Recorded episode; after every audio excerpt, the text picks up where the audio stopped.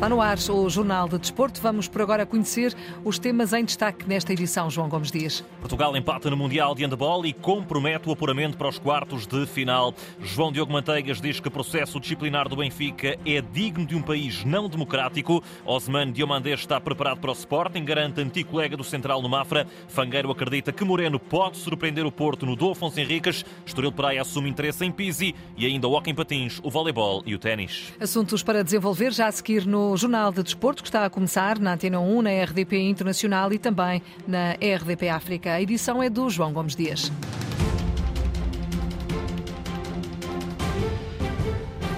A seleção portuguesa de handball ainda chegou a festejar, mas já depois de ter soado a buzina no pavilhão de Gutemburgo, a equipa de arbitragem assinalou um livre de 7 metros ao Brasil e o jogo terminou mesmo empatado com 28 golos para cada lado. Uma ponta final que pode comprometer as contas do apuramento para os quartos de final do Mundial, como nos conta agora o enviado especial da Antena este Campeonato do Mundo, o jornalista Nuno Perlouro.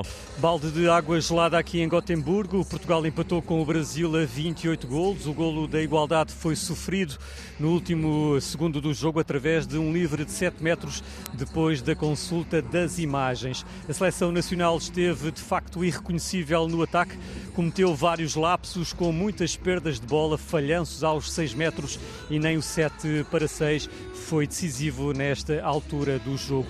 Com este resultado, Portugal pode ter comprometido o apuramento para os quartos de final do Mundial de Handball. A equipa volta a entrar em ação na próxima sexta-feira, frente à seleção de Cabo Verde. Portugal soma agora três pontos nesta fase principal e complicou, como escutámos, e muito as contas do apuramento rumo aos quartos de final. Ainda assim, o selecionador Paulo Jorge Pereira acredita que Ainda é possível estar na próxima fase? Compromete, no entanto, o Brasil já demonstrou que tem vindo a crescer à medida que se tem preparado tem vindo a crescer não só nesta competição, mas desde o início da preparação. E pode, o Brasil pode chatear mais alguém. Para já, nós já vamos pensar no jogo Cabo Verde, que vai ser também um jogo difícil para nós. Portanto, vamos preparar eh, da melhor forma para, para poder vencer Cabo Verde. O selecionador nacional que também falou daquele fatídico último lance que permitiu ao Brasil empatar a partida. A questão dos 3 metros nos últimos segundos, nós é uma regra, que ainda há bocado comentei isso aqui também com a, as pessoas da IHF, que é uma regra que é preciso, acho eu, rever, porque a punição, eh, digamos que a proporcionalidade da punição não está de acordo com, com a possibilidade de marcar gol numa circunstância daquelas. Ou seja, temos o livre 9 metros, faltam 3 segundos, qual é a possibilidade de, de, marcar golo nessa circunstância? Ainda por cima com barreira à frente, mesmo que a barreira esteja à distância de 3 metros. Qual é a possibilidade de marcar golo? É muito difícil. E depois a punição é um livre de 7 metros.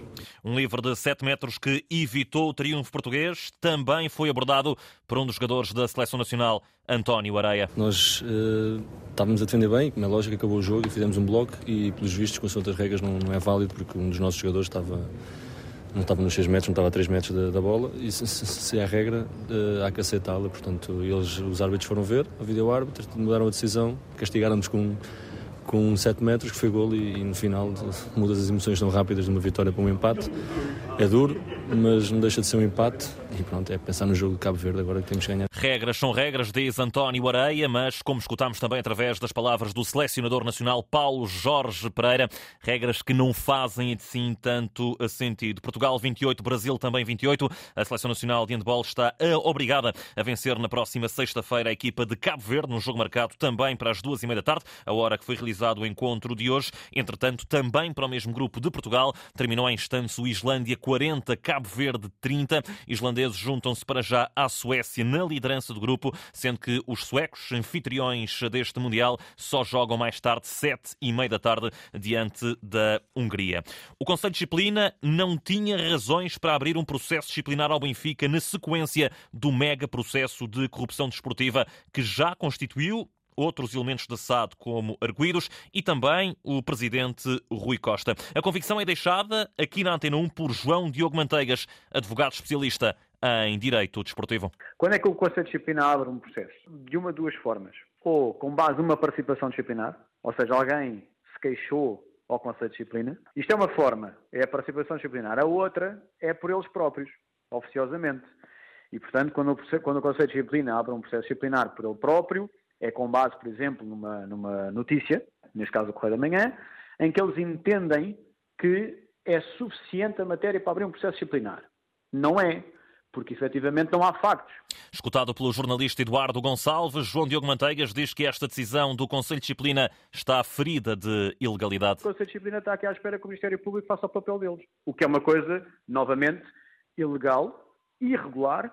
Porquê? Porque um princípio básico que está no, no regulamento disciplinar e que faz parte da disciplina desportiva, que é, que é uma, uma delegação de poder público do Estado nas entidades com autoridade pública desportiva, é exatamente o poder disciplinar. Ou seja, é independente da responsabilidade civil e penal.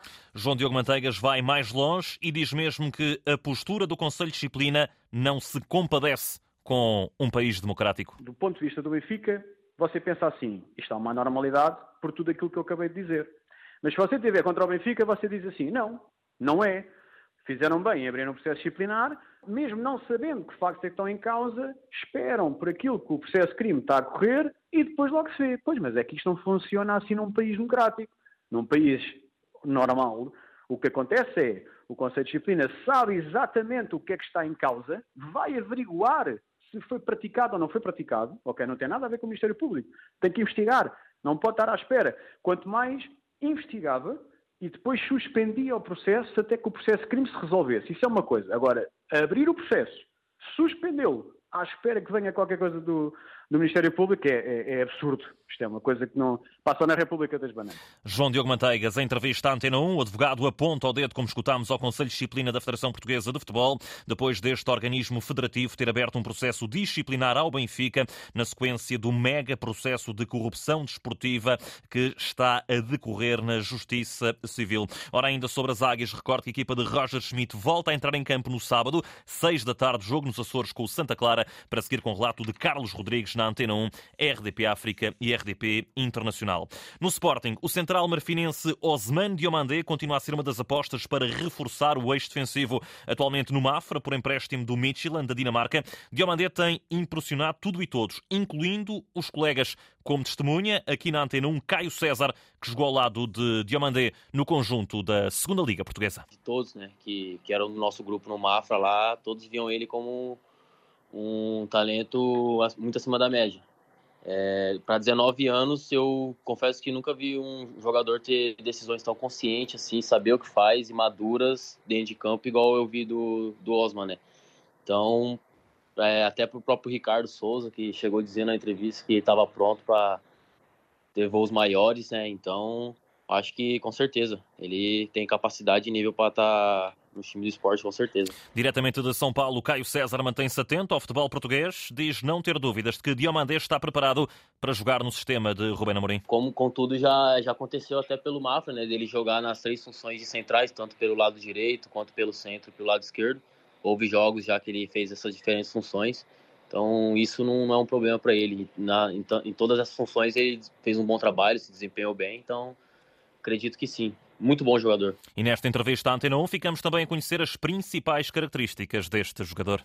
Muita força, velocidade, é, bom marcador, tem uma bola aérea muito forte também, é, com as bolas no pé muito, muito consciente nas tomadas de decisões, forte na entre linhas, na bola longa, é, é um, é um jogador completo um jogador completo. Caio César, antigo colega de Osmana Diomade no Mafra, aqui escutamos o jogador brasileiro que regressou ao país natal, está agora a jogar no Inter de Limeira e elogiar aqui o central do Mafra, de apenas 19 anos, que pode reforçar o Sporting já neste mercado de inverno a troco de 5 milhões de euros. Sporting que continua a preparar o jogo com o Vizela. Daniel Bragança é a única baixa para esse duelo, marcado para sexta-feira, 9 e um quarto da noite, para acompanhar com o relato de José Pedro Pinto na Antena 1 RDP África e RDP Internacional. No Porto, mercado aparentemente mais tranquilo, apenas o dossiê Bruno Costa para resolver no imediato, com o jogador de malas feitas para o Al Khalei da Arábia Saudita. Entretanto, Sérgio Conceição continua a preparar o duelo frente ao Vitória de Guimarães, marcado para sábado no Dom Afonso Henriques, onde os minhotos só por três vezes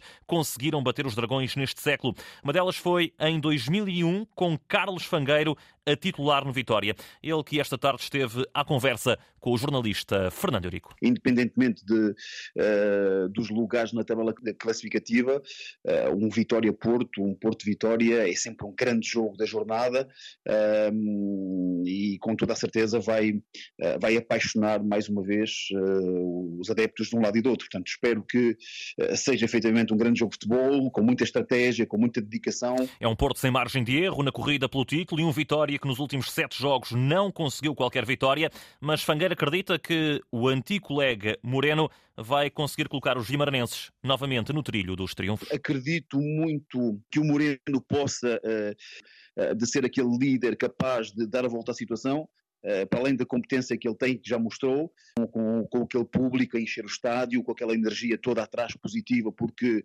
quando uh, os adeptos estão com a equipa é, é, é, é, sempre algo mais que eles conseguem transmitir aos jogadores e, e que fazem com que os jogadores soltem algo, algo de, mais, de, de, de mais energético para conseguirem ganhar o jogo. Atualmente em Portugal, enquanto não recomeça o campeonato luxemburguês, Fangueiro destaca o percurso de sucesso tem, sido, tem sido feito à frente do atual campeão daquele país? Tem acontecido coisas boas, fizemos 15 jogos eh, na primeira volta do campeonato, ganhamos 14 vezes, perdemos um jogo apenas, estamos no, no primeiro lugar. Uh, conseguimos bater uh, todos os recordes que até aqui existiam, portanto, em pontos efetuados na primeira volta, uh, o, que é, o, que é, o que é bom, não é? Juntamos útil ao agradável, marcamos história e continuamos em primeiro. e infelizmente aqui, nesta altura, há sempre esta pausa invernal que é muito longa, o, o campeonato só recomeça a 12 de fevereiro. Vai-me permitir, porque já comecei a segunda preparação um, Vai-me permitir ir uma semana que é próxima já ao Algarve, matar saudades com a equipa uh, e de forma a prepará-la o, o, melhor possível para encarar esta segunda volta decisiva, que vai ser, vai ser difícil, como é óbvio, tem sido difícil, mas temos conseguido que a gente quer chegar ao final do, do, do, ano em primeiro lugar, como é óbvio. Carlos Fangueiro na divisão ao Vitória, Porto, marcado para sábado, 8 e meia da noite, para acompanhar com o relato de Carlos Rui Abreu na Antena 1 RDP África e RDP Internacional. Mercado que está a mexer em em Braga. Vitinha está a ser apontado ao Atlético Madrid para suprir o lugar deixado em aberto por João Félix, caso Memphis Depay não chegue à capital espanhola. Ora, na antena, um empresário do jogador, o que ajuda, assegura que o Braga não será a única etapa na carreira deste jogador, mas também diz que para já o avançado está de corpo e alma na equipa arsenalista. Deve-se essencialmente ao, ao, trabalho dele, único e exclusivamente uh, o seu, seu esforço, a sua dedicação. É um jogador muito muito dedicado, muito profissional, que, como ele tem demonstrado, deixa sempre a pele em campo, digamos assim, de um profissionalismo extremo. São 12 golos no campeonato e a vice-liderança da Liga Portuguesa, números que impressionam e que têm uma justificação. Não se deixa iludir com, com facilidade e muito menos com, com as notícias que muitas vezes uh, circulam sobre os interesses de eventuais clubes, etc. Ele não se deixa muito influenciar por esse tipo de situações. É um jogador que está muito focado, sempre foi muito focado no treino, no jogo, nos objetivos que, que tem no presente Hugo Cajuda, empresário de Vitinha, escutado pelo jornalista Walter Madureira. Recordo que o Braga volta a jogar no próximo sábado, o jogo em Passos de Ferreira, às três e meia da tarde, para acompanhar com informações de Paulo Vidal. Pizzi pode mesmo estar a caminho do Estoril Praia. Fonte do Clube Canarinho confirmou junto à Antena 1 que o interesse existe, mas que para já não há nada formal. Recordo que o médio de 33 anos, ex-Benfica, está atualmente no Alvada dos Emirados Árabes Unidos, clube pelo qual fez 18 jogos e já marcou dois golos. Lá por fora, destaque para a Supertaça Italiana. Hoje, Milan e Inter joga o derby, mas na Arábia Saudita. O jogo arranca às 7h45 da tarde. A Inglaterra joga em atraso na Premier. Às 8 da noite, o Crystal Palace recebe o Manchester United. Também Inglaterra, mas para a taça, às 7h45, o Leeds joga em casa diante do Cardiff. Finalmente, em Espanha, quatro jogos da Copa do Rei, oitavos de final. Em andamento e perto do intervalo está já o Sporting de Rijon 0, Valência 3. Uma das assistências foi feita por André Almeida. Às 7 da tarde arranca o Atlético Bilbao espanhol. Às 8 jogam-se o Betis Osasuna e o Levante Atlético de Madrid. No Hockey Patins, hoje é dia de clássico entre Porto e Benfica, jogo da ronda 13 do campeonato, que vale liderança a quem vencer. As águias estão na frente com dois pontos de avanço em relação aos dragões, mas Rafa, experiente hoquista dos azuis e brancos, está convicto de que a equipa pode chegar mesmo hoje ao primeiro lugar. Queremos ganhar, como temos feito até agora, ainda para mais jogando com este adversário, e quem joga neste clube sabe o que é que representa um jogo destes, e queremos muito ganhar e passar para, para primeiro lugar do, do campeonato, que é o nosso objetivo. Já nos encarnados, o técnico Nuno Rezende terá pela frente um teste à resiliência. Sabemos que vai ser um jogo difícil. O que nós queremos é, é dar continuidade àquilo que, foi, que tem sido o nosso crescimento e a nossa, e a nossa qualidade colocando-a à prova num dos sítios mais difíceis de, de, jogar. Mas acho que aquilo também é um bom desafio para nós. Porto Benfica marcado para as 8 da noite, ora nas restantes partidas desta ronda 13 do campeonato, às 7 e meia da tarde, Murches Hockey Clube de Braga, às 9 Parede Sporting, Juventude Viana Famalicense, Ribadava Oliveirense e Sporting Tomar Valongo, às 9 e meia, Hockey de Barcelos, Espaço de Arcos. No voleibol feminino, a AJM Futebol Clube do Porto qualificou-se hoje para os quartos de final da Taça de Challenge, depois da vitória na Roménia dentro do Rapid Rapid Bucareste no decisivo Golden Set com parcial de 15-11. Eliminado da competição está o Clube K. As açorianas também jogaram na Roménia, mas perderam por 3-0 diante do Lugoi. Uma nota final ainda para o ténis. João Sousa foi hoje eliminado do Open da Austrália. O português caiu na primeira ronda ao perder diante do espanhol Roberto Bautista Agut pelos parciais de 6-3, 6-2 e 6-2, num dia que fica marcado pela eliminação de Rafael Nadal em plena Rod Laver Arena. O espanhol com problemas físicos caiu na segunda ronda do torneio ao perder com o norte-americano Mackenzie McDonald em apenas 3 sets. João Gomes Dias, o desporto na Antena 1, o Jornal de Desporto, sempre às seis e meia da tarde. Sempre quiser, está tudo em permanência em desporto.rtp.pt, simultâneo da Antena 1 com a RDP Internacional e a RDP África.